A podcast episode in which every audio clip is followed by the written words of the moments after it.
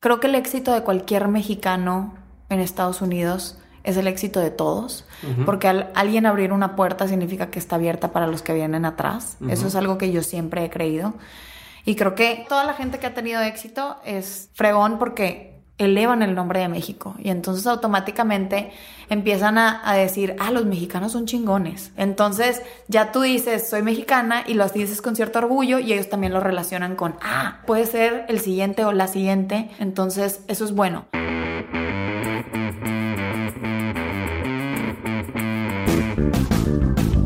Hola a todos, yo soy Diego Barrazas y esto es Dementes, el podcast en el que me dedico a tener conversaciones con aquellos que se han atrevido a crear su propio camino y que todos los días toman acción para acercarse a cumplir sus sueños.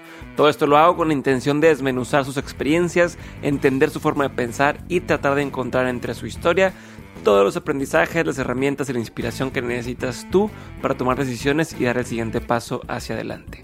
Hoy en Dementes me acompaña Melissa Barrera.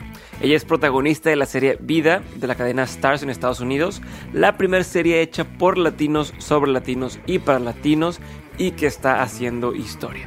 También fue quien dio vida a Isabel Cantú en la tercera temporada de Club de Cuervos y ha participado como protagonista en telenovelas como Siempre Tuya y Tanto Amor.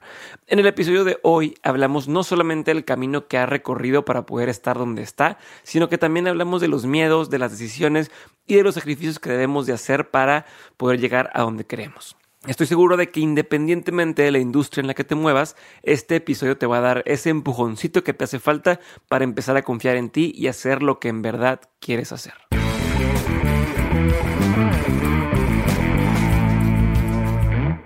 Melissa, muchas gracias por estar el día de hoy conmigo. Y ahorita estuvimos platicando un poquito y algo de lo que salió y que quería retomar o empezar la conversación con eso era del tema este del éxito. Recientemente estuviste eh, participando en la serie de Club de Cuervos. Ahorita estás en una serie que se llama Vida de la cadena Stars en Estados Unidos. Vas por la segunda temporada. Y para mucha gente es la primera vez que apareces en el mapa donde dicen, no mames, ¿cómo? De un día para otro está en, en, en Club de Cuervos y ahora está en vida.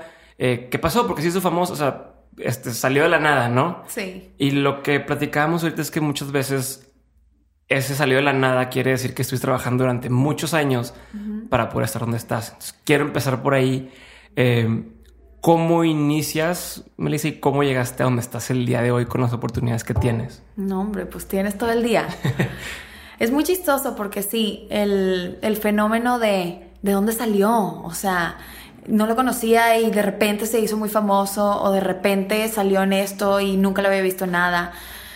Y la regla casi siempre es que esas personas llevan muchos años trabajando y han hecho otras cosas que a lo mejor no estaban en tu línea de visión, pero, pero llevan taloneándole muy duro. Y yo antes de Club de Cuervos ya tenía casi seis años trabajando en la Ciudad de México, haciendo teatro, haciendo telenovelas, eh, películas. Y Club de Cuervos fue como la culminación de, ah, esta es la oportunidad que estaba esperando todo este tiempo. Fue algo súper bonito. Tengo desde que, desde que tengo memoria de estar estudiando baile, canto, actuación en el colegio aquí en el americano, en Monterrey, yéndome a, campos de verano de New York Film Academy. O sea, como que siempre era una inquietud que yo tenía y siempre quería actuar. Era lo que, lo que más me gustaba, estar arriba de un escenario, estar enfrente de una cámara. Y, y era muy, muy tímida de chiquita. ¿Eras muy tímida? Muy tímida, o sea, tímida a nivel de... En la primera comunión de mi hermana canté el Ave María volteada hacia la pared para que nadie me viera y para yo no ver a nadie. O sea, muy, muy tímida. Eh, hay gente que no me cree. Hay una, hay una pregunta que hago siempre al final que dice justo, o sea, que es, que es algo que la gente no sabe de ti y que si supiera le sorprendería. Y creo que eso es algo que la gente no se imagina de ti. Es, es algo que he, trabajado y que pues se me ha ido quitando la pena estando trabajando en este medio y conociendo a gente y, y también el hecho de estar trabajando haciendo lo que amas te da seguridad. Y estar viviendo de lo que, lo que más te gusta hacer te da una seguridad y una confianza en ti misma que, que creo que es lo que me ha ayudado a desenvolverme y a, no siendo actriz especialmente, que no puedes juzgar y tienes que estar dispuesta a ir a lugares donde a lo mejor tú como persona no irías. Que es lo que últimamente en vida he aprendido muchísimo. Porque me toca hacer cosas. Mi personaje es un poco. Está un poco loca y hace. Y, pues no tiene inhibiciones y, y no tiene miedo a nada. Entonces he aprendido mucho de eso. Pero bueno, yo me fui en una tangente. Pero, pero, llegué, pero, al día de hoy. Pero espérame, no, pero quiero justo quiero hacer doble clic en lo que mencionas ahí es eh, ¿cómo, ¿cómo separas a, los personajes que haces de la vida real? O sea, y, lo mismo pasa con la gente. Me imagino que la gente asume que eres de una forma por lo que ve en la tele y no significa que sea la vida real. ¿Cómo lo has hecho para poder separar ambas partes? No sé si te, te, busca gente por una razón y tú quieres, o sea, dices que no, no busques por eso, yo soy así. O sea, ¿cómo sí pasa, sí pasa. Es muy, es muy fácil que cuando haces un personaje que se vuelve un poco famoso, como a mí me pasó con Club de Cuervos, que te empiezan a tratar de encasillar en solamente ese tipo de personajes porque piensan que así eres tú. Como Hugo Sánchez. Como, ah, ah sí, Jesús, tan lindo. Pero, pero ahí es tu trabajo como, como persona, porque yo veo mi carrera como mi empresa, ¿sabes? O sea, mi vida es mi empresa, yo soy la jefa y yo tengo que asegurarme que vaya en la dirección que yo quiero. Yo puedo, muy fácilmente puedo, pude haberme quedado haciendo telenovelas por el resto de mi vida y hubiera vivido bien. Sí, muy cómodo. Sí, cómodo y, y no hay nada malo. Hay mucha gente que eso hace y está perfecto. Y así viven muy bien y se sienten muy realizados porque hay muy buenos personajes, especialmente ahora ha crecido eh, ese medio, lo están subiendo de calidad, que eso me da muchísimo gusto. Sí, sí, sí, ya no se ven tan charras como antes. Exacto. Pero yo nunca fui, nunca tuve esa mentalidad, o sea, como que yo siempre aspiré a las grandes ligas, o sea, yo siempre quise estar trabajando en Hollywood y yo siempre quise estar trabajando en Broadway y internacionalmente, en trabajar en Europa es algo que quiero hacer también. O sea, como que siempre me, me visualicé. Ok. Así. ¿Crees en eso? Sí. En la visualización. Siempre, 100%. Así, así he vivido toda mi vida. Mi mamá me enseñó que si tú crees algo lo suficientemente fuerte, o sea, a ver, ahora empiezo, empiezo a hablar mal en, en español. En español. Pero, pero si crees algo, sí, pero si crees algo, si crees algo con, con tanta pasión y no tienes ninguna duda de que lo vas a lograr, lo vas a lograr. O sea, también uno de mis libros favoritos, El alquimista, es, es eso, es la regla de oro. El universo conspira a tu favor. Lo único que tienes es, lo único que tienes que hacer es creer en ti mismo, porque cuando empiezan a surgir las dudas, que también es bien fácil y en esta carrera está cañón a Una crítica que escuches y ya no No, bueno, deja tú las críticas, las redes sociales, un comentario que alguien te pone, alguien que ni siquiera tiene fotito, alguien que es un huevito, que se hizo una cuenta nada más para fregar. Y puedes leer 88 mil comentarios buenos y lees uno malo y eso se te queda, se te graba y te empieza y empiezas a decir, uy, sí es cierto, a lo mejor no a lo mejor no soy tan buena, a lo mejor, ¿sabes? Claro. Es bien difícil, pero, pero creo que la, lo positivo, siempre lo bueno, la energía buena es mucho más fuerte que la negativa.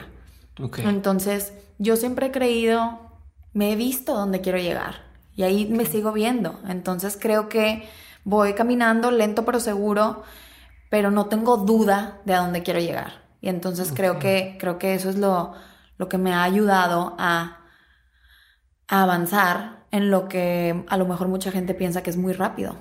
Porque, o riesgoso. riesgoso. De tomar decisiones. Y he tenido también, tengo que admitir que he tenido mucha suerte. Sí me he preparado, porque la suerte se te presentan oportunidades, ¿no? Tienes que tener cierto nivel de suerte para que se te abran puertas. Pero luego tú tienes que estar lo suficientemente preparado para saber cómo entrar a esas habitaciones, cómo entrar a esos lugares y quedarte.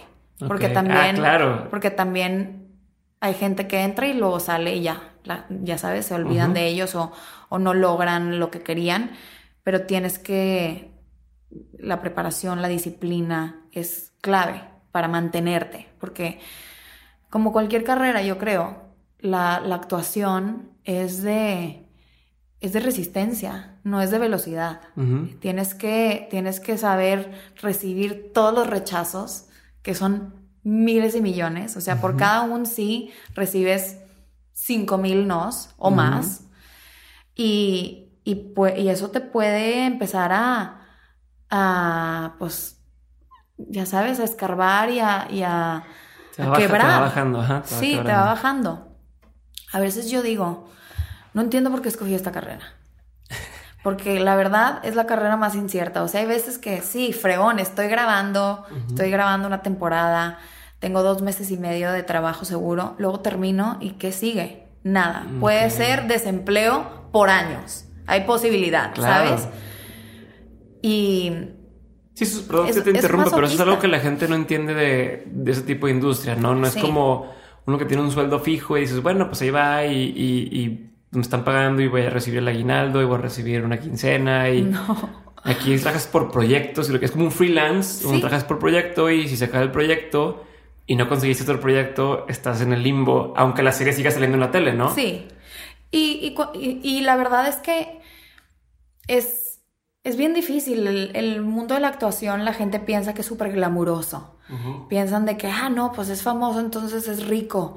O es famoso y entonces, uff, seguro vive la vida así lo máximo. Pero la verdad es que hay muy pocos que en realidad viven de esa manera. O sea, los, el, el porcentaje así, el top de los actores famosos mundialmente que conoces, que son, ya sabes, contados con las manos, con, con los dedos de las manos.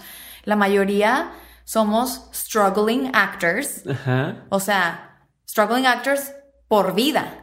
O sea, de por vida, porque tú terminas de trabajar y esperas que pronto consigas otro trabajo, pero nunca sabes, o sea, nunca sabes cuándo te va a pasar. Entonces yo trato de siempre disfrutar al máximo cada vez que estoy trabajando, disfrutar al máximo cada día, agradecer cada día de trabajo que tengo aprender lo más que pueda. Y en este momento justo estoy como tratando de abrirme a otras posibilidades, abrirme a dirigir, a producir mis propias cosas, especialmente en el, en el mundo de hoy, donde necesitamos escuchar historias buenas. Necesitamos escuchar voces que han estado olvidadas. Este, necesitamos representación en, Claro, porque a fin de cuentas Hollywood no deja de estar siendo dirigido por Estados Unidos. por los dinosaurios blancos, así Ajá. les decimos. Ajá. Y, y necesitamos más gente que se atreva a, a decir, no, ¿sabes qué? No me dan la oportunidad, entonces yo lo voy a hacer sola. Y yo voy a, voy a luchar por mi proyecto, por mi guion, por mi serie, por mi música, por lo que sea. Y, y aventurarse a, a... Ahorita con las redes sociales, el alcance que tenemos es impresionante. Antes esto no existía. Ujú. Entonces tenemos más oportunidades de eso. Y creo que también el medio está desesperado por estas historias. Sí, hay un vacío Un que nos está llenando y que tienes la oportunidad perfecta para. Entonces ahí eso. estamos. Tenemos que entrar a ese, a ese nicho y dejar de crear también contenidos mediocres. Porque luego pasa que tenemos muchas series y muchas cosas que estamos viendo en la televisión y dices de que bueno, lo veo porque no hay nada más. Pero entonces la gente lo ve y se crea un círculo vicioso porque la gente lo ve, Hago los productores y los networks dicen, ah, lo están viendo, es rating, vamos a seguir haciendo esta basura. Y no se trata de eso. A mí siempre me ha dado mucho coraje que siento muchas veces que la televisión en México asume que el público es tonto. Ah, sí, eso es lo que siempre he dicho. La gente no es pendeja porque siguen tratando. Pero así nos tratan y así nos dan, nos dan ese- esa calidad de contenido. Entonces, ay, yo, yo tengo, tengo un corajes, hambre. estos corajes. Sí, hago corajes. Es una de las razones por las que me quise ir a Los Ángeles, la verdad. Estaba un poco decepcionada. Y me sentía estancada también en México. Y vi Club de Cuervos como la oportunidad perfecta de, este es el momento para irme, para aprovechar el, el momento en El- que esto me ajá. va a dar y ver a ver qué puertas puedo abrir en Estados Unidos. Sabía que no iba a ser fácil porque de tener una carrera más o menos sólida en México a empezar de cero en Estados Unidos porque no soy nadie, Ujú. o sea, nadie. Pero dije, lo tengo que hacer porque si no lo hago ahora me voy a arrepentir toda mi vida. Sí, vas a querer empezar a hacerlo a los 35 años, Sí. no sé. ¿Cuántos Y no hay edad, ahorita? no hay reglas. Sí, Yo pero- tengo 28 ahora. 28, ok. Me fui a LA a los 20 26, Sin nada seguro. sin nada seguro, este, con una maleta, sin abrigo, porque yo pensaba que LA era tipo, ¡uh, calor! Sí, padre. No, ahí, me no. congelé. Este, de hecho, este abrigo que tengo aquí me lo compré llegando a LA porque me estaba congelando. Pero sí, o sea, no hay reglas, no hay reglas de, o sea, creo que cada quien va a su propio ritmo en la vida. Y si te empiezas a comparar con otra gente, es cuando empiezas a sentir ansiedad y la infelicidad y entonces te empiezas a deprimir y eso es terrible. A veces es inevitable, porque ves a gente que son tus, tus ya Tus sabes, de tu tus- generación y dices, ay, mira, ella está hasta allá o estoy mejor que estos de acá, ¿sabes? O sea, pero eso no está, mm, como que no hay reglas, eso me di cuenta porque hay gente que no, que no le llega al éxito hasta los 35, 40, 45 años y luego no paran. ¿sabes? Pero ahí estuvieron taloneándole. Sí, Lo importante es no rendirse. Yo creo, firmemente creo, de verdad, que cualquier persona puede alcanzar el éxito en lo que quieran, pero mucha gente se rinde antes Sí. de lograrlo, Sí, sí, sí. Porque piensan que, ay, ya se me fue el tren, pero no, si te quedas, si lo sigues intentando, te va a llegar, si lo quieres, te va a llegar. Eso Sí, es lo que yo sea, creo. de acuerdo. Me- es- es- y lo he visto muchas veces y lo, y lo ves con, con gente tanto en, en- en el cine, pero en otras industrias donde dices, oye, ¿cómo es posible que te voy a inventar Kentucky Fried Chicken? El güey hizo Kentucky Fried Chicken a los sesenta y tantos años. Y dices, ¿cómo? Pero ahí estuvo, y ahí estuvo, y ahí estuvo, y ahí estuvo. Sí. Y, lo, y lo ves una y otra vez. Y pues a lo mejor es como la, la desesperación o la ansiedad o la falta de paciencia de decir, Sí. estoy haciendo lo que yo quiero seguir haciendo toda mi vida. Y también la presión social, porque hay normas sociales, o sea, estamos condicionados a pensar que tú tienes que llegar a cierta edad, tienes que tener tanta lana, tienes que tener tu casa, tienes que tener tus hijos, tienes que estar casado, o sea, así nos condicionan desde chiquitos a pensar. Entonces es inevitable que te empiece a entrar el, el ansia, especialmente las mujeres. De que, híjole, no, no estoy casada, estoy quedada. O, híjole, ¿cuándo voy a tener hijos? Entonces, todo se empiezan a cambiar prioridades. Y, y es cuando tu vida se te va de las manos, o sea, no, no estás haciendo lo que te hace a ti sentir feliz y pues ahí se empieza a, a caer las cosas, creo yo. Yo, o sea, tienes a Vicente Fernández, que no, no empezó su éxito hasta como los 30 y corre de años, 40 y tantos años, y velo, el señor aún sigue cantando. Sigue cantando, ¿Sabes? O sea, no hay, no hay reglas. Sí, no hay un molde específico. Y es, eh, paso A, paso B, paso C y, y ya con eso lo vas a armar. No. Ahorita es como dos partes y quiero dividir esto porque me, me interesó mucho dos cosas que mencionaste. Por un lado, y voy a empezar por ahí, es... em, ahorita está habiendo como cierto boom de latinos en Estados Unidos. Y digo cierto boom porque quién sabe qué tan cierto o falso sea, pero tenemos casos donde Eiza González ya está allá, Eugenio Derbez acaba de empezar a hacer una película con Disney, donde habrá quien le caiga bien, a quien les caiga mal, pero ya está, ya están allá personas que empezaron aquí. Claro. Eh, entonces, ¿tú qué opinas o que, cómo ves que está la situación allá para los latinos? ¿Está empezando a ver más representación? ¿No? ¿Es bueno? ¿Es malo? ¿Que la gente se vaya para allá? ¿Qué opinas? Es muy difícil de, de explicar esto porque sí hay un cierto boom. Creo que el éxito de cualquier mexicano en Estados Unidos es el éxito de todos, porque al alguien abrir una puerta significa que está abierta para los que vienen atrás. Eso es algo que yo siempre he creído. Y creo que como mexicanos, que es algo que me he dado cuenta ahora estando en Estados Unidos, como latinos en general, Y bueno, y Somos- dejar de lado a todos los directores y Sí, no, Gael García, Diego todos, Luna, toda todos, esta raza, todos. pero sí. Todo- toda la gente que ha tenido éxito es fregón porque elevan el nombre de México y entonces automáticamente empiezan a, a decir, ah, los mexicanos son chingones, ¿sabes? ¿Puedo decir chingones? Chingones. Lo que quieras. Los mexicanos son chingones. Entonces ya tú dices, soy mexicana y lo dices con cierto orgullo y ellos también lo relacionan con, ah, ¿sabes? Puede ser el siguiente o la siguiente. Entonces eso es bueno. Ahorita el boom de los latinos, o sea, dicen que, que estamos como en de moda, ¿no? Ajá. Que hay mucha demanda de latinos. Ajá. Y sí, ¿eh? O sea, creo que, creo que estamos mejor en la televisión, en, el ámbito de la televisión. En el cine todavía estamos muy mal. O sea, no se crean proyectos, no se crean papeles para nosotros. Siempre somos como el token ethnic person, que es tipo, Ajá. bueno, es un elenco de blancos y hay un ethnic person y para ese audicionamos a los asiáticos, a los afroamericanos, a los latinos, a los todo. Para decir que tenemos a alguien ahí en la película y el que sea. Y sigue, y sigue siendo una realidad esa. Ok.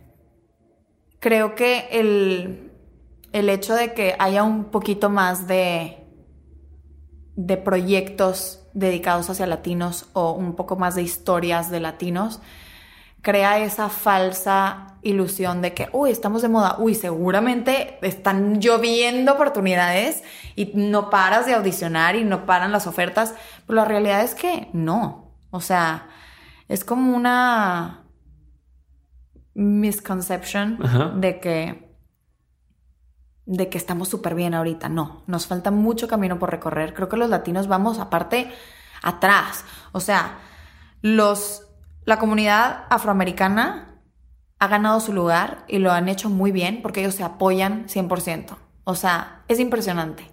Ellos un director afroamericano dice voy a hacer una película y la voy a castear con puros afroamericanos y voy a darle trabajo a puros afroamericanos y hacen su team y, y son una banda y se apoyan y luego todo el público lo vimos con Black Panther, ¿no? Exactamente. O sea, compraban salas de cine completas para que nadie se quedara sin verlo y le pagaban boletos a todos los niños de las escuelas para que todos fueran y ese es el Ese tipo de apoyo apoyo. el apoyo que los ha hecho estar donde están. Y por eso tienen su lugar, y por eso tienen sus premios, y por eso tienen su todo, porque tienen ese apoyo. Ahora, lo que pasa con los latinos es que somos medio cangrejos. Ajá, sí, sí, sí, el típico O sea, ejemplo. nos cuesta muchísimo trabajo, y me incluyo, por eso digo nos. Nos cuesta muchísimo trabajo alegrarnos por el éxito de alguien más, porque casi siempre pensamos que el éxito de alguien más significa que nos están quitando una oportunidad a nosotros. Y eso, Es una mentalidad pendeja. A fin de cuentas es lo que pasaba con Hitler en aquella época. Oye, los cuidados nos están quitando el trabajo a nosotros y entonces chinguenlos. Cuando Sí. dices, güey, y eso, y eso es una realidad, porque eso lo estamos viendo, o sea, lo veo yo ahora con vida. ¿sabes? O sea, vida es la serie que estoy haciendo ahora. Es una, es una serie, la, creo que es la primera serie de Prime Cable hecha por latinos, para latinos, por puros latinos. Eso está cabrón. Que Eso los, está que, los que escriben también son latinos. Sí, todos los es escritores son latinos. valioso. La showrunner y creadora es latina, es mexicana. El- todos los actores somos latinos. Casi todos los, los department heads, este, maquillaje, crew, peinado, el- crew, casi hay una mayoría de latinos y mujeres, que también eso es súper raro. O sea, es- por, por donde lo veas, es un proyecto que es un parteaguas en la industria. Y además, no nada más, no soy mamá cuerva, pero no, no es porque yo salga, pero en realidad es, un, es una serie bien chingona. O sea, no nada más es para los latinos, o sea, cualquier persona que lo vea se puede identificar con la historia de, estas, de estas hermanas que viven en el este de Los Ángeles, son segunda generación mexicoamericanas, este, están tratando de encontrar su lugar en este mundo que, especialmente en el, en el clima político de hoy, que constantemente están diciéndole a los inmigrantes, tú no perteneces aquí, no eres, no eres americano lo suficiente, todo eso, todos esos temas vemos, gentrification, este... Me hay- tocan el tema del queer, el tema Sí, de. O sea, hay, de personajes todo. Queer, o sea, todo, todo como muy innovador y muy auténtico y muy, pues sin miedo de tocar temas que eso. normalmente A mí- a mí lo no que se me- tocan. Lo que me gusta es que se están yendo como a la orilla de lo que se está permitido hablar en la tele, o sea, permitido entre comillas, ¿no? Como, Sí. oye, nadie se atreve a tocar ese tema, o nadie Sí. se atreve a, a mencionar esto, o, y ustedes están como yendo a ese borde o, o estirando la liga. Sí. Pero lo padre es que una vez que se estira la liga ya no regresa a la forma original. Entonces, eh, están abriendo espacio para poder tocar esos Sí. temas en futuras cosas, no solo Sí. en la serie de vida, sino en proyectos En que vengan todo. más adelante. Y eso está. Sí. es, es de aplaudirse, pues. Es muy, es muy real, o sea, es una serie honesta, 100%. y, y es de latinos, o sea, nunca ves a cuatro mujeres latinas al frente de una, de una serie de Estados Unidos en inglés, o sea, no se ve. Y entonces dices, no, pues qué fregón, ¿no? El público latino nos va a apoyar. Y no. Y no. O sea, sí hay algunos que nos ven, pero luego hay una gran mayoría que no, no saben, que no lo han visto, que no quieren pagar los 7 dólares que te cuesta Stars para ver el show. Y ese es el tipo de apoyo que se necesita para que después de vida hayan otros 10 shows de latinos, haya más trabajo para los latinos y nos, y nos den un lugar en la mesa. Es tu forma, entre comillas, o sea, es, esa, ver esa serie es tu forma de votar, entre comillas, si lo quieres, porque quiero más de esto y quiero más de esto y quiero es más una de forma esto. de, de enseñarle a los hombres que tienen el poder, porque casi puros son, son puros hombres, este, es una forma de como enseñarles de que aquí estamos y sí estamos viendo esto y necesitamos más, más historias como estas porque necesitamos vernos reflejados en la pantalla, en estas historias, en los personajes, porque Sí. es muy raro, no, no, no se ve. Sí, y no hay oportunidad para retratar a todo, eh, a toda la comunidad latina, tanto en Estados En Unidos un como en México, en show, un solo claro. show. No. Entonces puedes decir, ay, pero es que yo no soy así. Pues no, pero, o sea, sí parte de lo que eres tú. Lo- lo Y- reconoce. Exacto, lo reconozco y lo entiendo y ahora pues, quiero dar la oportunidad de que haya más cosas. Al rato va a Sí. haber una este, serie sobre algo en lugar de, perdón, pero mugrero como lo de, ¿cómo se llama esta serie de Netflix donde salen todos los, los mexicanos? Este, creo que se llama This is México o no sé cómo se llama. Sí, Este, Made in Mexico. Made in Mexico, que dices, pues, ¿cómo? O sea, estás viendo y no ves, ¿no? O sea, da- da- vato, no mames, estás tratando. o sea, Mira, ay, mira, yo no me voy a poner a criticar porque además yo conozco algunas personas que salen en eso. Pero hay, hay, hay gustos para todo, Claro. ¿ok? Ese es un reality, a la gente le encantan los realities y la neta cualquier cosa que pongan en Netflix la gente la va a ver. Esa es una realidad. Pero hay que esforzarse por apoyar a los, a los shows que valen la pena y que son de calidad y que te aportan algo, que están aportando algo al mundo y a la más industria. que morbo o más que este pasar el tiempo es como, ah, mira, no Sí. sabía que esto está sucediendo y no. Sí. Como algo a mí que me, que me dejó pensando mucho de la serie de vida cuando eh, sale la, la pinche Mari, ¿se llama? Pinche chinche, la pinche chinche, Ajá. este, que están grabando enfrente de una casa, está ya grabando enfrente de una casa, en el episodio 2 creo que apenas es, Sí. este, que dice, no mames, aquí vinieron, compraron, sacaron a los mexicanos que estaban aquí y los mexicanos están haciendo, Trabajando. trabajando en la casa para poder remodelarla y dices, no mames, sí es cierto, o sea, está cabrón como poco a poco van sacando la gente de, de las zonas Sí. en las que están, de los barrios en los que están, para meter nuevas casas, nuevos departamentos que alberguen a personas de, de otra, o sea, o gringos, si lo quieres ver de esa forma, y vas sacando a la gente, pero la misma gente que va sacando es la que tiene que comer, entonces termina trabajando para ti, es, es como algo que te abre los ojos y dices, no mames, no sé que eso está sucediendo. y Está está cabrón". sucediendo y no nada más está sucediendo en Los Ángeles, está sucediendo en todos lados. Está sucediendo en Nueva York, en Chicago, en, en Texas, en todos lados están desplazando a gente que tiene años viviendo en lugares porque por ambición y también por la evolución natural del mundo en que pues entre más, más demanda tienes que haber más oferta y pues viene gente que puede pagar más, entonces yo no quiero más dinero, entonces mejor remodelo mi casa para rentarla a alguien que me pueda pagar más lana, déjame quito a estos mexicanos de aquí y los mando a, pues, a donde quieran, quién sabe, que hagan ver, lo que quieran, ¿verdad? suerte. Eso está pasando y es muy triste, pues es uno de los temas que tocamos en vida. Va. Quiero hacer el otro punto. Te que tengo dos puntos o dos cosas que quiero preguntarte referente a lo que hablábamos. También mencionaste el tema de, oye, cuando, eh, también entre comillas, cuando mejor me estaba yendo en México eh, con este, el clímax de la corta carrera, si lo quieres ver que ya vas aquí este, en, en México, fue hacer eh, la serie Club de Cuervos, decides volver a empezar de cero, si lo quieres ver así, ¿no? Volver a irme a donde nadie me conoce y volver a empezar a tocar puertas. Eh, y esto, pues lo puedes ver por dos formas, ¿no? Es una especie de riesgo, pero también es una oportunidad importante. ¿Cómo tomas esta decisión y cómo le haces para tomar decisiones en tu día a día? Ya que estás en una carrera en la que un papel eh, puede terminar tu carrera si lo quieres ver así, o puede darle un rumbo distinto, o puede lanzarte al estrellato, ¿no? ¿Cómo, cómo vas tomando esas decisiones? ¿Cómo, ¿Qué evalúas? ¿Qué- La verdad, soy una persona que tomo decisiones basada en corazonadas.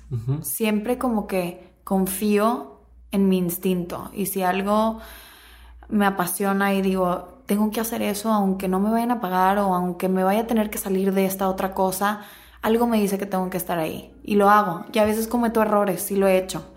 Pero en este, en este caso, terminé de grabar Club de Cuervos. No, nadie podía saber que yo estaba en Club de Cuervos todavía. Yo no podía decir nada.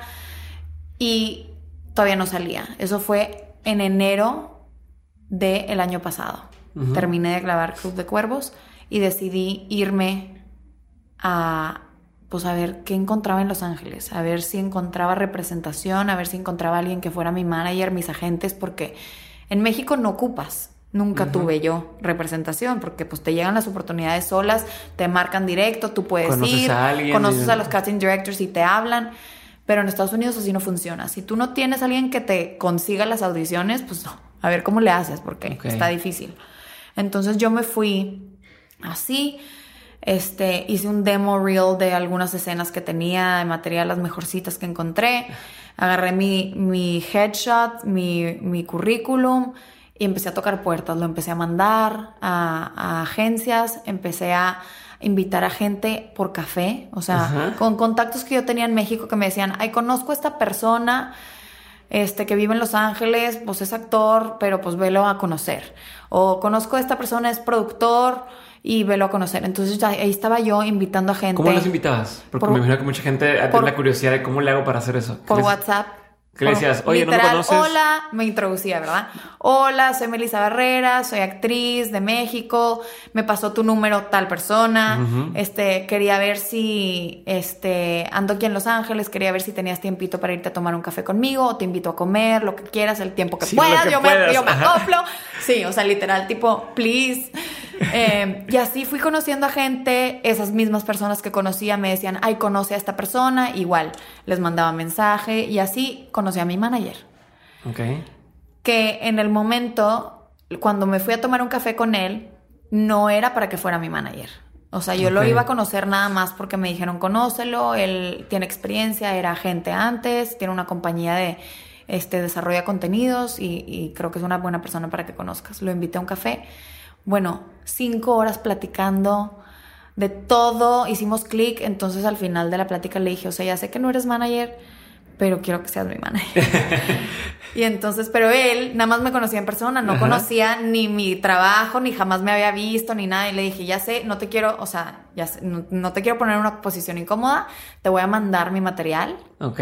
Y ya tú me dices honestamente, porque también yo no quería a un manager que nada más me dijera, sí, sí, sí, y luego que no haga nada por mí. O sea, yo quiero a alguien que crea en mí, Se que me ayuda, que me vaya a ayudar y que le interese que yo crezca y que le interese, este, ayudarme a, ir a audicionar a cosas y que crea en, que puedo lograr algo.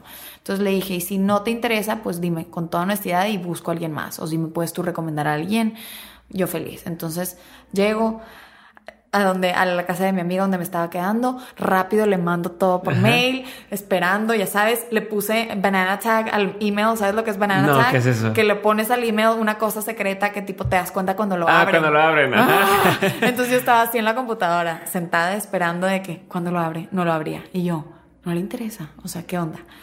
Al día siguiente me levanto en la mañana, no, no pude dormir, o sea, casi casi no pude dormir. Me levanto en la mañana, ya lo había abierto. Y no me contestado nada. Y no me había contestado y yo, me odió. Me odió.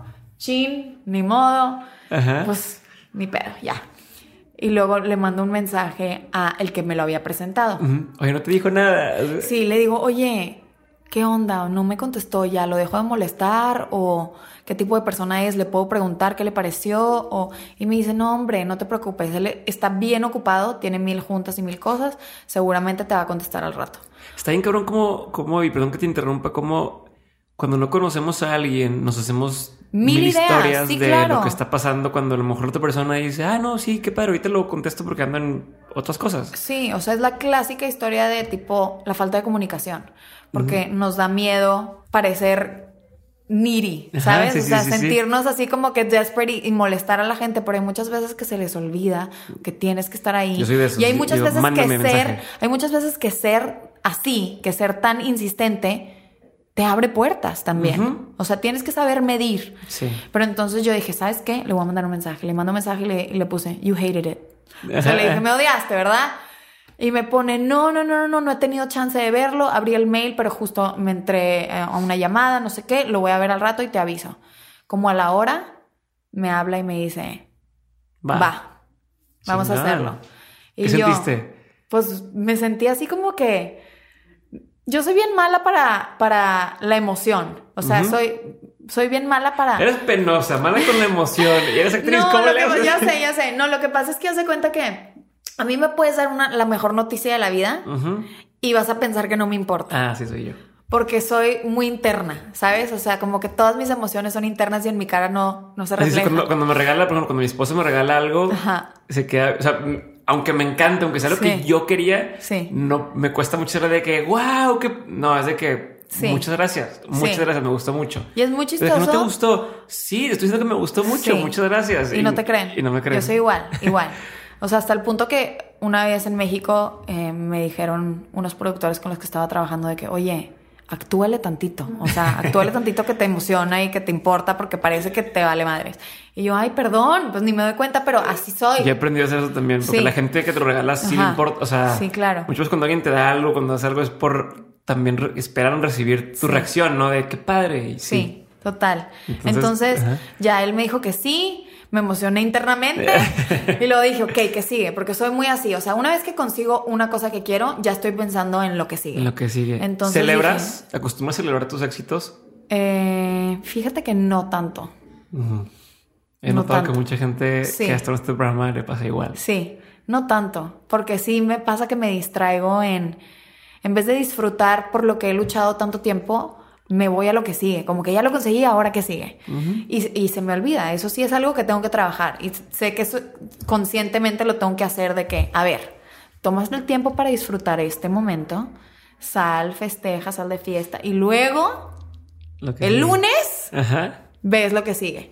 Pero, pero así soy, soy como muy movida y, y muy ambiciosa en ese sentido de que, a ver, quiero, no, no tengo tiempo que perder. Ujú, Siempre estoy pensando en eso. Y también no sé si te pasa, y otras te estoy interrumpiendo, pero que como que ya lo dabas por hecho. O sea, aunque, aunque sepas que es como wow, Sí. también no dudas del mismo tiempo que lo voy a lograr. Entonces, Sí. pum, lo logré. Ok, ¿qué sigue? Porque ya lo ibas a palomear. No era como, Totalmente. ay, no me imaginaba que lo iba a lograr. Sí, Entonces, totalmente me pasa eso. Porque sí, eso, eso es la visualización que te digo. Porque me, veo tan claramente en, en ciertos lugares o haciendo ciertas cosas que cuando suceden, sí me emociona y me da felicidad, obviamente. Pero también digo, ok, next step, Ok, ¿sabes? chinga. Y, y así fui, así Me estás diciendo, Ya. entonces te diste cuenta. me di cuenta ya, este, el, el- mi manager me dijo, te voy a, ¿tienes agentes? Y yo no, no tengo. Te voy a presentar a unos muy buenos. Me llevó a una junta y no sé cómo, cómo me vendió él, pero yo llegué a la junta y haz de cuenta que ellos me estaban rogando para que yo trabajara con ellos. y yo, Ok, entonces mi manager hizo su trabajo bien. ¿sabes? Porque pues yo en Estados Unidos no he hecho nada. Claro. Este, y Club de Cuervos no había salido tampoco. Sí, no podían hacer referencia a eso. Exacto. Entonces dije, ok, salí de ahí y le dije, ok, va, vamos a trabajar. Me regresé a México, era Semana Santa, el año, el- en el 2017, era Semana Santa, me fui de vacaciones con, con mi mamá, con mis hermanas. Dije, ok, esta es como mi vacación, mi family time, porque regresando a esto voy a empezar a trabajar durísimo. O sea, estoy preparada, sé que lo tengo que hacer porque sé que Los Ángeles no es fácil y voy a estar tocando todas las puertas y voy a estar audicionando todo lo que pueda para ver, para trabajar lo más rápido posible. Porque mucha gente cuando yo tomé la decisión de irme a Los Ángeles, en México me decían, no seas tonta, o sea, quédate acá, acá ya tienes esto seguro, o allá está bien difícil, híjole, no, allá la competencia está cañona, no te conviene. Y yo, como que es, el hecho de que me dijeran eso, como que me daba un poquito más, de coraje. Y entonces decía, a ver, ustedes no me van a decir lo que puedo o no puedo hacer. Y yo me quiero ir ya. Y a veces tomo decisiones muy precipitadas. Y hubo un momento que dije, a lo mejor me estoy yendo por terca nada más por, por toda la gente que me dijo que no lo haga. Ujú. Pero ahí había, había- había algo que me decía que tenía que irme ya. Ujú. Porque me ofrecieron una serie más en México. Ok. Seis o siete meses más de grabación. Y yo tenía un contrato de exclusividad con una televisora. Entonces, hubo pedos. porque les rechacé la serie y además me dijeron, pero pues eres nuestra y tienes que hacerla. Y entonces ahí yo me la jugué porque dije, me pueden obligar a quedarme y lo tengo que hacer, pero no quiero. O sea, legalmente sí te pueden detener. Pues legalmente me pudieron haber. O multar o... Sí, exacto, consecuencias. Es así, así me lo dijeron. haber consecuencias. y yo, bueno, ok, está bien, estoy preparada para las consecuencias. Siempre y cuando sean con, consecuencias monetarias, el dinero viene y va. El tiempo no lo recuperas. Entonces dije, está bien. Empecé con mi abogado a ver qué hacía con el contrato Em, básicamente tuve que comprar mi propio contrato. Para salirme de él. Está cabrón cómo te amarran, ¿verdad? Sí, sí está, sí está cañón. Y, yo la verdad fui muy feliz los años que estuve trabajando. Fui muy feliz, me trataron muy bien y creo que trabajé lo que necesitaba trabajar en esa empresa. Aprendí, crecí, tú, llegué a ser protagonista de telenovelas y, estaba preparada para lo siguiente y ya no quería estar ahí más. Entonces, pues hubo ahí abogados de por medio, este, tuve que pagarles pues una lana. Y, pero dije, ¿sabes qué? No importa, o sea, tengo que, tengo que irme ahorita. Y era con más razón, si ya estoy haciendo todo este desmadre, pues voy a hacer una chingona ya. Exacto, entonces yo dejé, dejé a mis abogados eh, viéndolo del contrato.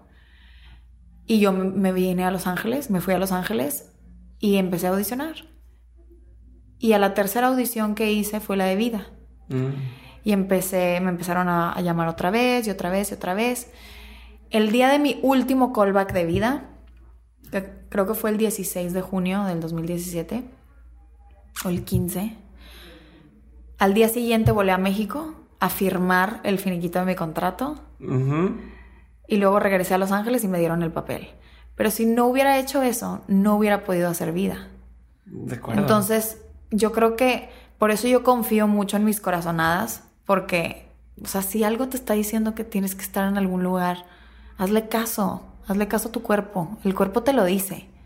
Yo lo sentía, lo sentía en la panza, lo sentía en el corazón, o sea, ya no estaba contenta en ese lugar y cuando ya no estás contenta en un lugar te tienes que ir porque luego te puedes acostumbrar a esa a ese estado de ánimo.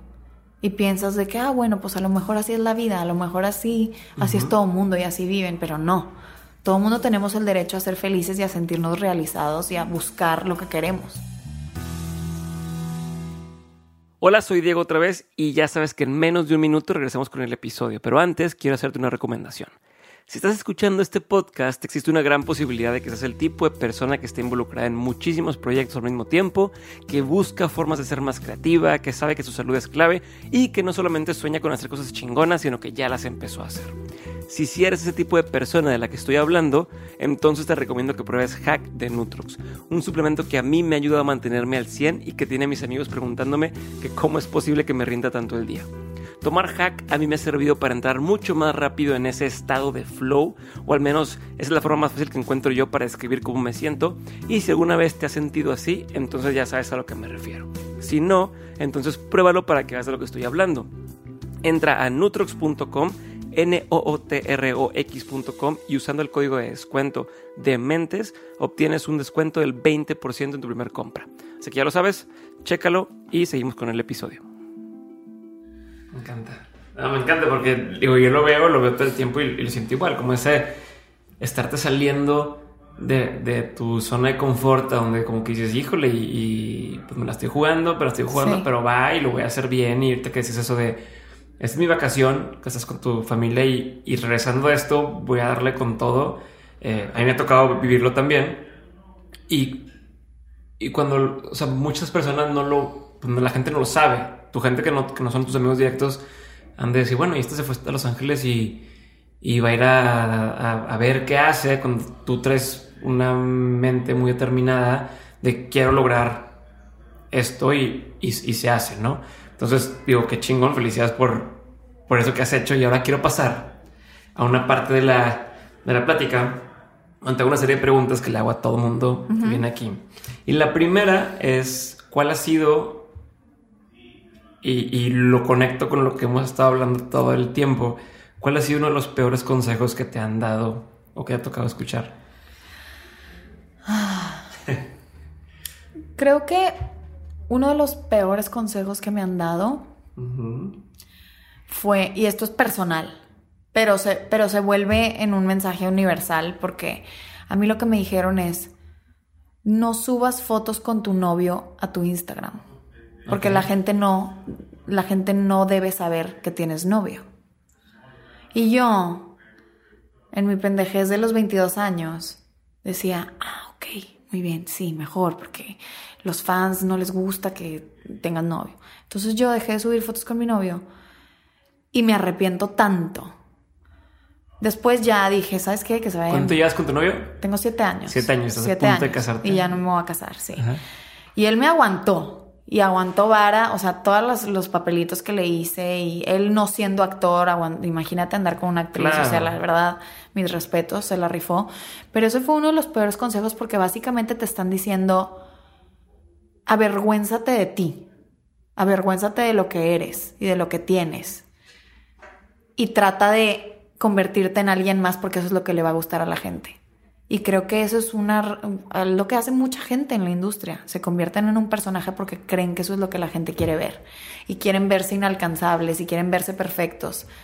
Y no, o sea, en realidad, pues la gente le encanta el amor, a la gente le encantan las imperfecciones, les gusta poderse identificar contigo porque, ay, ella tiene pedos de esto y yo tengo esos mismos pedos, ¿sabes? O sea, creo que es mucho más gratificante ser auténtico porque en realidad te sigue la gente que te va a querer y te va a apoyar siempre. Claro, conectas con, lo más íntimo de las personas y no es nada más el personaje que ven en la tele. Ya saben que Melissa es esto, esto y esto.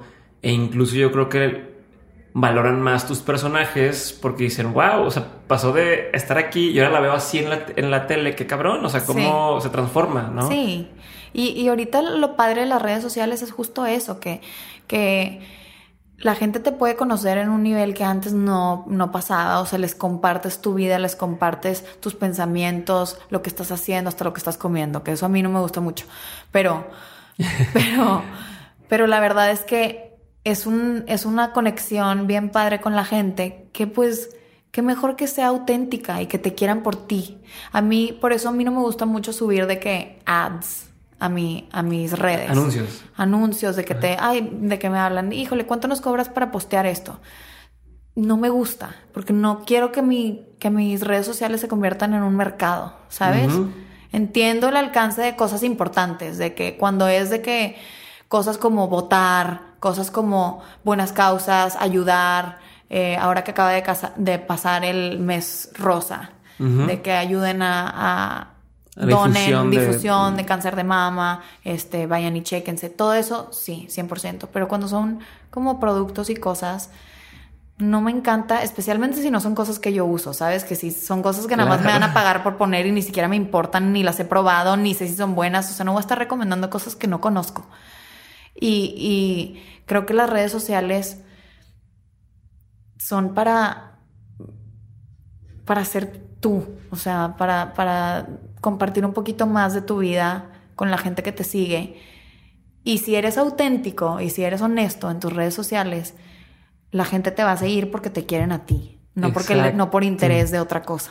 Y, no porque quieren al personaje, o sea, te quieren a ti como eres y, lo que representas. Y, creo que eso es súper, súper valioso y eso es lo que he seguido. Los últimos días han estado preguntando. Hace poco yo estuve dando una plática de TED donde el tema era ser más yo o sea, lo que hablaba en general, ese, ese TED completo, no solo mi plática, pero es como la gente está buscando esto y, tendemos a irnos con la finta de cómo le hago para ser más atractivo en redes y cómo le hago para que la gente me voltee a ver y cómo le hago para tal. Y la respuesta gira a otra vez a sé tú, o sea, sé tú y la gente te va a querer por quién eres. Y los que te van a querer por quién eres resuenan con lo que tú estás diciendo. A, cuando lo haces como personaje, te llenas de una gente que quiere a ese personaje, pero no la gente que te entiende a ti como persona. Y está cabrón. Es muy chistoso porque muchas veces tú piensas que estás solo en un sentimiento. O sea, tú piensas que tú eres la única persona que le pasa algo o que se siente de cierta manera. Y no, o sea, no existe la soledad en este mundo. No existe porque de verdad tú piensas que algo tan sencillo como que, no sé, un pet peeve que tengas.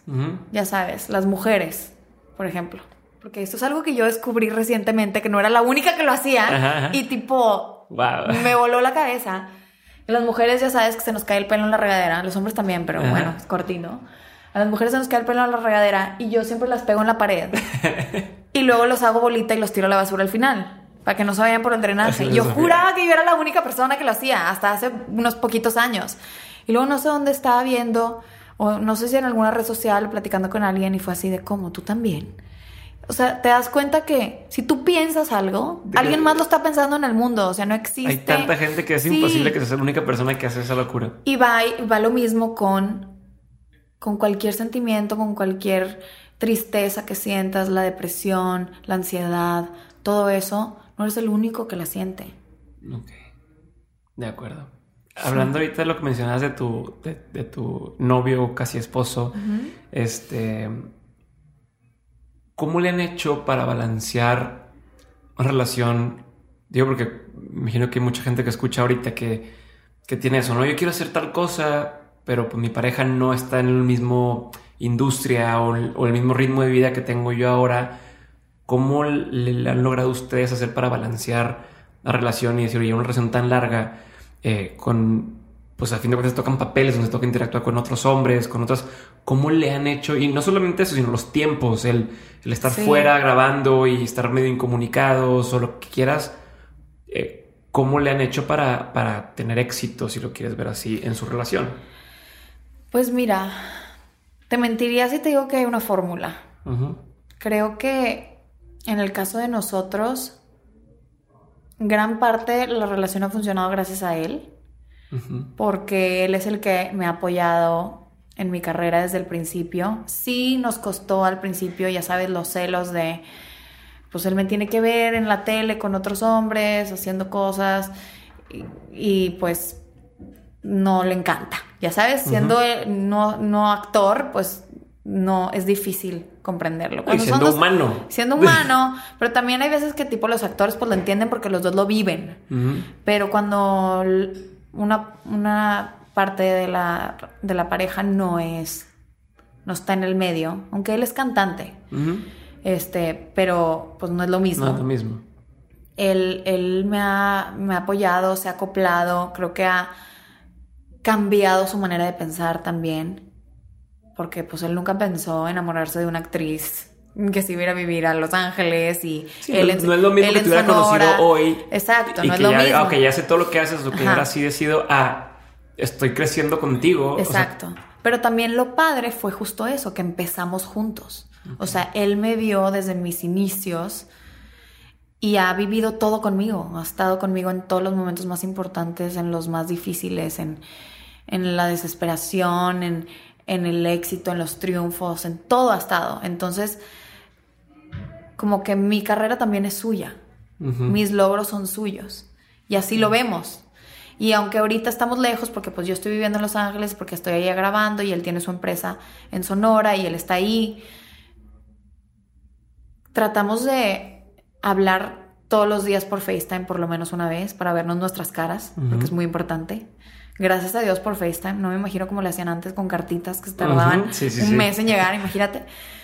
Este, pero, pero no hay una fórmula. Creo que es de, es de carácter también, porque los dos somos personas como muy enfocadas en el trabajo. Okay. Somos personas muy ambiciosas y eso nos mantiene ocupados. Y mientras estamos ocupados, no tenemos tiempo de estar pensando que no estamos cerca, ¿sabes? Ya. Y, y ya, pero, pero los, los momentos que tenemos juntos los aprovechamos al máximo. 100%. Y, hay algo, y hay algo también muy bonito de extrañarse, ¿sabes? Como que es más fácil... Como esa melancolía, inspiración. Sí, pero es, es que cuando, cuando vives con una persona, cuando la ves todos los días, creo que es más fácil acostumbrarse a ellos y tomarlos como que darlos por hecho. Sí, take them for granted. Eso pasa. Entonces, a mí me encanta que estemos lejos porque lo extraño un chorro y cuando nos vemos es increíble. Y espero, o sea, ya ahorita pues nos vamos a casar y va a cambiar esta dinámica porque pues, nos vamos a tener que ver más seguido, obviamente, porque ni modo, imagínate. Pero, pero sigue, sigue siendo eso. Él apoya 100% mi carrera y, esta, y le encanta, o sea, se emociona también conmigo, ya, o sea, ya conoce mucho más de la industria a través de mí, conmigo y todo. Y a mí también me encanta verlo a él trabajar y que le apasione tanto su negocio, su carnicería. Es, es bien padre que, que los dos seamos ese tipo de personas, que, que, queremos seguir creciendo y creciendo juntos. Creo que es, es bien importante. Obviamente la comunicación es clave. Hablar y, y verse y platicarse lo que hicieron en el día o sea, cositas que harías. A veces nosotros nos sentamos a comer juntos por FaceTime. Sí, como no volverse extraños. Sí. O sea, como seguir eh, la conversación para decir, ok, sé en qué estás. Sí. Y no, no siento que no estás. Es más, yo siento, o sea, muy chistoso porque él me lo dice, que sus compañeros de trabajo le dicen de que hablas tú más con tu vieja que yo con la mía y la, y la tengo en mi casa. Sí, sí pasa, o sea, hablamos muchísimo, o sea, yo creo que hablamos cinco o seis veces al día por teléfono y por FaceTime una vez al día, siempre. Súper bien. Regresando a las preguntas, ¿cuál ha sido el mejor consejo que te han dado? ¿El mejor? El mejor. Yo creo que el mejor consejo que me han dado es de mi mamá. Y es, no tienes límites. O sea, lo que quieras, hazlo. Así de simple. Ella siempre me, ella siempre desde chiquita me decía, tú no tienes límites. Y ella siempre, creo que es tan importante que los papás apoyen a los hijos en todo, porque eso les da una seguridad increíble. A mí desde chiquita mi mamá me hizo sentir poderosa. O sea, ella me decía, tú eres la mejor en todo lo que hagas. Y entonces yo me la creía. Y cuando te la crees, pues lo haces. Y me daba, y me, y me, siempre he sido una persona muy competitiva, sí, 100%, pero entonces ella me, ella me, me alimentaba en eso. Ok. Y, y, pues me encantaba tener el apoyo de mi mamá siempre. Chingón. Si tuviera la oportunidad de poner un, billboard, un panorámico que todo el mundo va a ver, o sea, esta oportunidad de, que todas las personas vean un mensaje, ¿qué pondrías y por qué? Creo que sería Vive, vive tu vida para los demás. Ayuda a todo el que lo necesite, sonríele a todo el que lo necesite, saluda a todo el que lo necesite. Es tan, es tan bonito ver cómo la energía positiva se contagia, la negativa también. Y es lo que más vemos. O sea, tú vas en el carro y alguien se te mete, ya te puso de malas. Vas tú eh, se te atraviesa una persona, le pitas, le metes la madre. Así se va, se va, se va yendo lo negativo, pero también lo positivo ayuda. Si tú vas, vas cargado de cosas, no puedes abrir la puerta, un señor te abre la puerta. Dices, ay, qué lindo, ¿no? Vas, vas a pagar, híjole, la persona de al lado le faltan cinco pesos, tenga sus cinco pesos, ¿sabes? O sea, cositas, small actions que van que van este, generando una energía positiva y se contagia. Si todo el mundo viviéramos en ese canal, estaríamos en otro, en otro lugar. El país estuviera en otro lugar. Si pensáramos más en los demás que en nuestros propios intereses, creo que sería un mundo mejor. De acuerdísimo, de acuerdísimo. Eh, ¿Tú lees? ¿Te gusta leer? ¿Qué, ¿Qué es el libro que más recomiendas? De los libros que dices, léelo, así a mucha gente, ¿no te ha tocado? Pues El alquimista por ser de mis libros favoritos y porque sé que hay mucha gente que no son lectores que lo pueden leer porque está cortito, ¿sabes? O sea, no les da flojera leerlo. El psicoanalista también lo he recomendado mucho, me encanta. Y Harry Potter. ok. Sí. Sí, yo nunca he sido muy fan de Harry Potter, pero nunca. A mi esposa le encanta, a Sofía le encanta. Yo me acuerdo cuando los empecé a leer, o sea, los empecé a leer en tercero de primaria. Y me acuerdo, o sea, que decía Hermie One. O sea, en vez de Hermione, lo leía como One. Nunca nadie me dijo que era Hermione, pues obviamente la niña lee One. Y para mí era One hasta como el cuarto libro. hasta que alguien me dijo, es Hermione, y yo, ah. sí, sí me ha pasado ese tipo de cosas también, lo he visto. Eh, ¿Qué opinión tienes que poca gente comparte contigo? Híjole, se pone denso, ¿verdad? Yo soy pro-choice. Ok. Creo que las mujeres tienen el derecho de decidir lo que hacen con su cuerpo. Perfecto.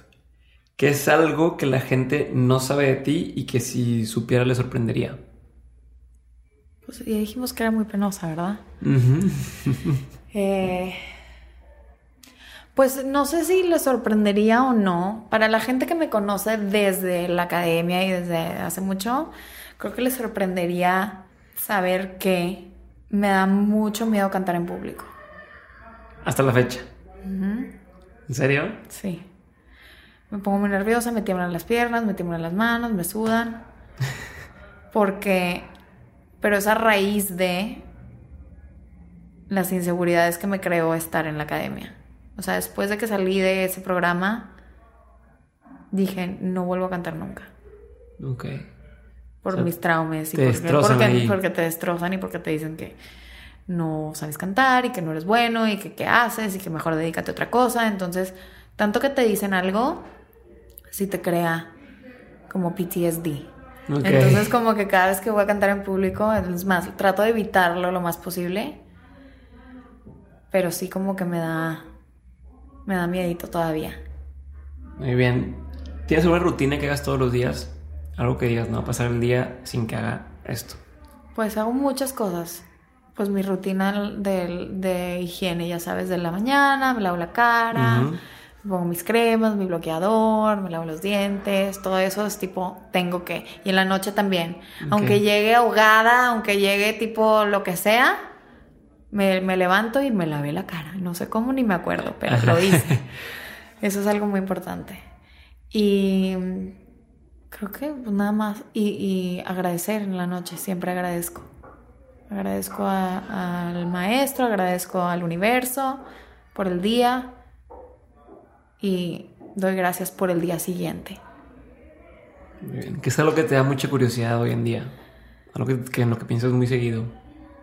Pues la verdad, hoy, hoy en día pienso mucho en los líderes políticos, en las decisiones que toman, en las, en las cosas que yo siento que son muy irracionales que están haciendo en contra de, en Estados Unidos en contra de los inmigrantes y, y en México, o sea, todavía ni siquiera es presidente y ya están haciendo desmadritos, pero me, me da curiosidad, o sea, me encantaría sentarme a platicar con los políticos y entender en qué momento se perdió la democracia y en qué momento dejaron de ser los representantes del pueblo para ser los representantes de sus propios intereses, porque en realidad hay países en donde los elige el pueblo y si no están haciendo lo que prometieron que iban a hacer, los sacan, pero es fácil sacarlos, o sea, los votan para adentro y los votan para afuera. Y en países como el nuestro y como nuestros vecinos, pues ya tienen el poder, entonces ya, pues ya nos fregamos, los tenemos por seis años o por ocho años, cuatro, esperemos, pero pues sí, o sea, la democracia se ha perdido porque tener un puesto político ahora es es greed, es tipo, a ver cuánta lana puedo hacer antes de salirme de aquí, para mí. Y eso está mal.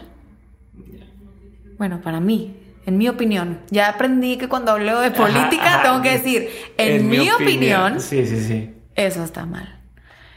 Entonces nada más me, me encantaría tipo conversar Sí, por y tratar de entender, porque creo que, creo que es esto. importante la conversación. Creo que es importante cuando tú tienes un punto de vista opuesto al de alguien más, no, no tratar de pelear, o sea, tratar de entender, porque muchas veces hablando se entiende la gente y entonces puedes ver el por qué esa persona piensa de esa manera. No significa que los justificas ni significa que tú estás de acuerdo, pero por lo menos entiendes de dónde vienen. Eso es lo que me gustaría a mí, una conversación con Trump, con Obrador, para ver su mentalidad, de dónde viene. Va, me gusta. Este, sí, yo también siempre digo lo mismo, como quisiera por sentarme y decirle, a ver, A cualquiera, pero ¿en serio? O sea, estás por, por, O sea, porque estás... O sea, como que dices, quisiera confiar en que estás decidiendo esto porque tiene un plan más a futuro de que quizás esta decisión va a hacer sentido. Sí. Pero cuando no hace sentido dices, ¿por qué? Quieres entender qué, qué estás pensando, pero sí. Pero y no solo con los políticos, a mí con mucha gente me interesaría entender por qué existe X o Y. Em, antes de pasar a la última pregunta que le hago a todos, quisiera eh, saber si, qué sigue con tu carrera, Melissa, qué planes traes, qué proyectos vienen, se viene la siguiente temporada de vida. Sí, se viene la siguiente temporada de vida a principios del 2019. Y si nos va bien, ojalá que haya una tercera. Ok. Y eso es todo lo que puedo decir hasta el momento. sí, ahorita me adelantaste unas cositas que dicen, no puedo decir más de esto. Sí. Pero, pero vienen cosas. Vienen cosas padres. La verdad estoy muy emocionada por el siguiente año. Y creo que yo siento, porque justo ayer estaba platicando con una de mis primas y me dice, es que me encanta verte y veo tus stories y, y veo que estás viviendo tu sueño y que se siente, que se, que se siente que ya cumpliste todos tus sueños, me dijo. Y yo, híjole, o sea, apenas voy empezando. Tengo tantas cosas que quiero hacer y tantos sueños por cumplir que ahorita siento que apenas empieza lo bueno. Qué bueno. Yo también estoy seguro que apenas empezando lo bueno. Y con esto en mente, voy por la última pregunta. Y quisiera que, que tomaras en cuenta para responder a esta pregunta no solamente tu carrera ahora como actriz, sino todo lo que llevas de vida, tu familia, eh, tus relaciones, todo lo que has vivido y pensarás en los aprendizajes que has tenido durante esta época, ¿no? Este, de cualquiera de las versiones personales o laborales. Y me dijeras cuáles serían tres aprendizajes que hayas tenido en esta época y que digas, siempre quiero tener presente estas tres cosas. O sea, aprendí estas tres cosas y no quiero que se me olviden nunca. Una de las cosas que he aprendido súper valiosa, que desde chiquita me, me, lo decía mi abuela, pero yo lo he vivido y, y veo la, la, grandísima importancia de mantener los pies siempre sobre la tierra. O sea, la humildad tratar a todos igual y saber que todos, todas las personas tienen el mismo valor. Eso siempre me lo decía mi abuela. Y yo en este medio he visto a mucha gente que se le va el piso. Y cómo, y cómo tratan mal a los demás, cómo se vuelven groseros y cómo se vuelven una persona insoportable que nadie quiere trabajar con ellos.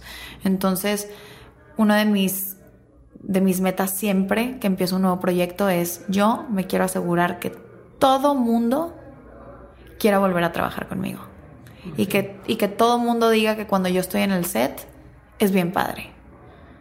Entonces, eso es, eso es algo de, lo, de que he aprendido. Em, me estás contando sí, para que sepas, para que sepas cuántas. a mí me pasa cuando empiezo a hablar de que a cuántos llevo. Sí, llevo una. Ok. Otro aprendizaje. Dos. Pues volviendo a decretar, visualizar, creer en las cosas, nunca dejar que las dudas o que los pensamientos negativos te coman. O sea, tratar de siempre encontrar la luz y siempre encontrar el lado positivo de las cosas. Es difícil a veces porque te puedes ir en un hoyo y te vas y te vas y te vas y luego para salir está, está difícil. Pero mientras siempre mantengas ese, ese, creo que también es el agradecimiento. O sea, viene de la mano con, con, ser agradecido por las cosas que tienes y no pensar en las cosas que te faltan. Y, dedito, tercer dedito, eh, disfrutar. Porque a mí personalmente a veces se me olvida disfrutar. Por lo mismo que te digo, que soy de que, ah, bueno, ya conseguí esto, ¿qué sigue? Y se te olvida todo lo que te costó llegar al momento donde estás, disfrutar, ser feliz, cada segundo del momento que estás viviendo, saborearlo. Es bien fácil olvidarte. Y entonces creo que algo muy importante es disfrutar el momento.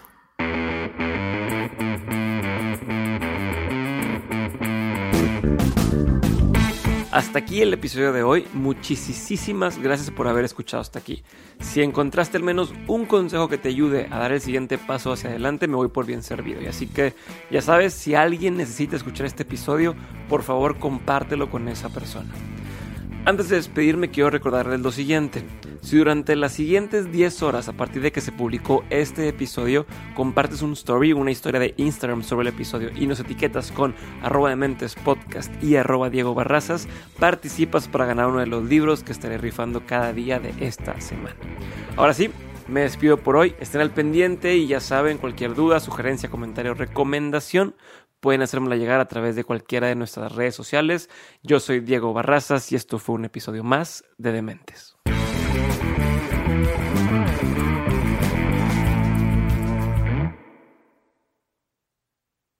With lucky landslots, you can get lucky just about anywhere. Dearly beloved, we are gathered here today to. Has anyone seen the bride and groom? Sorry, sorry, we're here. We were getting lucky in the limo and we lost track of time. No, Lucky Land Casino, with cash prizes that add up quicker than a guest registry. In that case, I pronounce you lucky. Play for free at LuckyLandSlots.com. Daily bonuses are waiting. No purchase necessary. Void where prohibited by law. 18 plus. Terms and conditions apply. See website for details.